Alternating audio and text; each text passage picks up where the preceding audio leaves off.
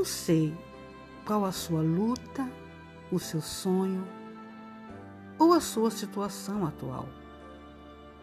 Realmente desconheço a sua dor e as suas perdas.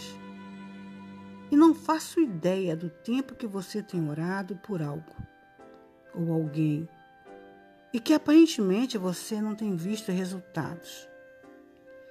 Mas tem uma palavra de Deus para a sua vida.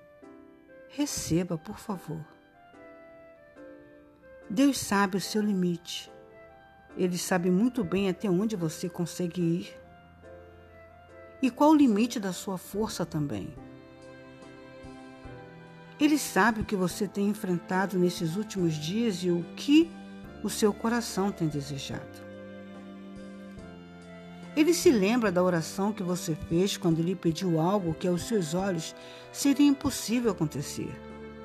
E ele sabe muito bem o quanto esse seu pedido significa para você.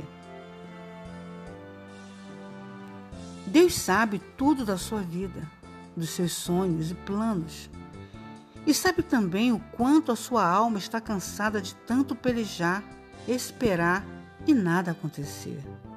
Ah, ele sabe que tem dias que não dá para você fazer de conta. E que quando você se cala, quando você se esconde, quando você se afasta de tudo e de todos, é porque dentro de você está jorrando um rio de sofrimento e, para não se sufocar, você chora sem ninguém ver. Ele sabe como tem sido as suas madrugadas e não se esqueceu de você. Eu digo que ele sabe porque todo pai conhece o seu filho ou filha. E pai que é pai, de verdade, não abandona, mas ensina, cuida, ama, encoraja, fortalece e abençoa. Pai que é pai, age na hora certa e faz pela gente o que ninguém faz.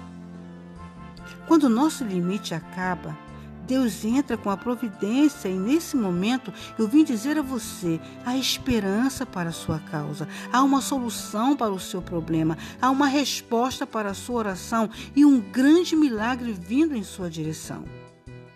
Enquanto Pedro olhou só para Jesus no mar, ele caminhou. Mas quando o medo invadiu seu coração, ele afundou.